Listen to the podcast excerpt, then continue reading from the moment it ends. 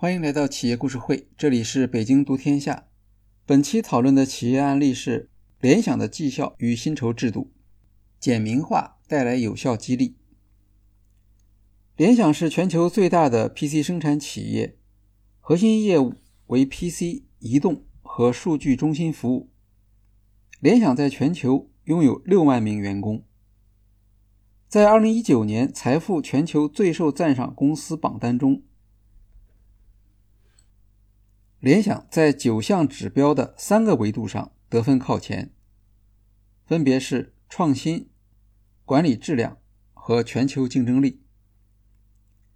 联想集团业务线高度复杂，战略上既有保卫又有进攻，需要针对不同地区、不同专业员工进行薪酬设计，要能够保持个体激励，促进公司效能。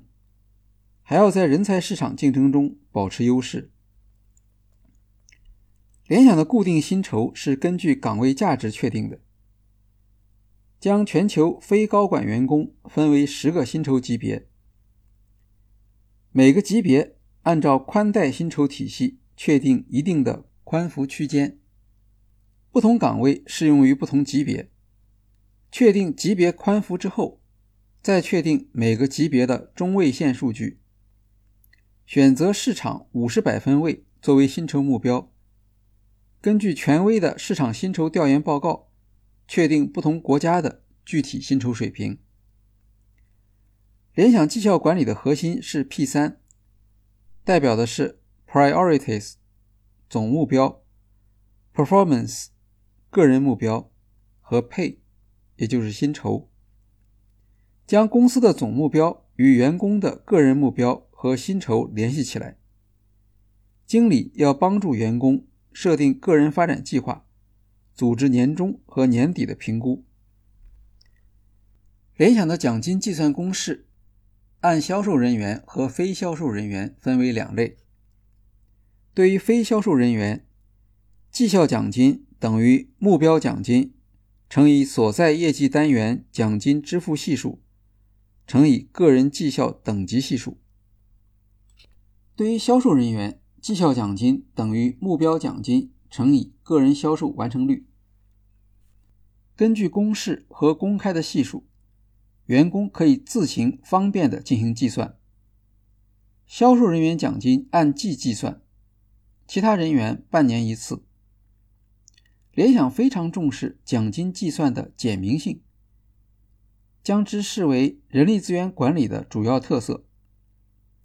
这种透明的奖金系统与联想说到做到、尽心尽力的企业文化是高度配合的。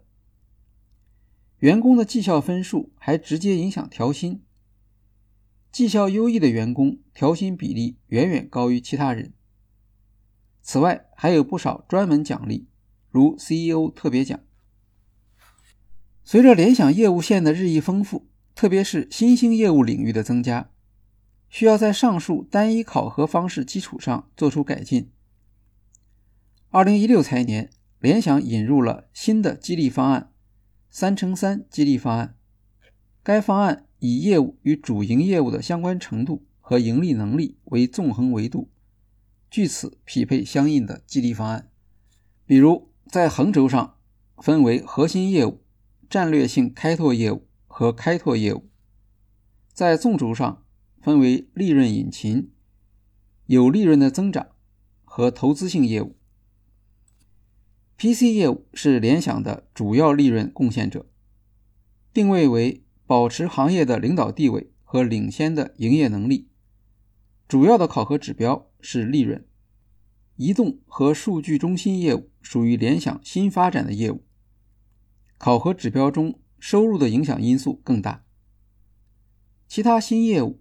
如互联网相关的新业务，考核时不仅会参考财务指标，更会关注日活跃用户数等非财务指标。根据不同业务的特点，联想制定了多样化的激励方案，包括利润增长计划、收入增长计划、里程碑奖励计划、管理费投资回报计划、递延奖金计划。股权激励计划以及销售激励计划。由人力资源部门与业务部门商讨，对某个特定业务同时组合使用两种或多种激励方案。在联想，绩效管理是由公司 HR 管理者和员工共同驱动的管理系统。传统上，由联想薪酬团队负责制定本财年激励方案，经最高决策机构联想执行委员会审批。二零一六年起，薪酬团队在制定激励方案时，就开始和联想执委会、业务部门负责人、财务部门就公司战略、市场增长和具体业务情况的期望和预测作出沟通，提高业务单元负责人在激励方案制定时的参与度，使得激励方案更贴近市场现实。联想曾经将个人绩效等级共分为五档。每个等级对应一个固定的用于计算员工奖金的个人系数，并且要求管理者对员工的绩效考核进行强制分布，即必须有一定比例的员工处于最低等级，称为上代改进。将哪些员工列入上代改进，是每年都会让经理们头痛的决定。考虑到管理者成熟度的提升。以及授权的不断发展，联想开始调整个人绩效管理的政策。首先，绩效等级由五档简化至三档；其次，等级系数由固定数字转变成区间范围，管理者可以选择该范围内的任意数字作为员工的个人奖金系数。最后，联想不再要求个人绩效的强制分布。管理者可以灵活决定每个绩效等级的比例，而不用受限于必须找出部分的上代改进员工。与此同时，联想引入了奖金池的概念，以控制预算。管理者可以赋予员工不同的个人奖金系数，但系数调节后的奖金总额不能超过分配的奖金池预算。奖金池可以帮助管理者更好地提升成本意识和经营意识。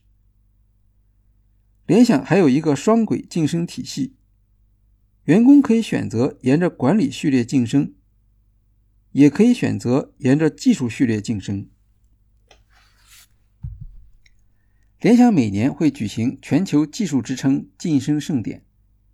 二零一七年获得晋升的日本团队首席工程师。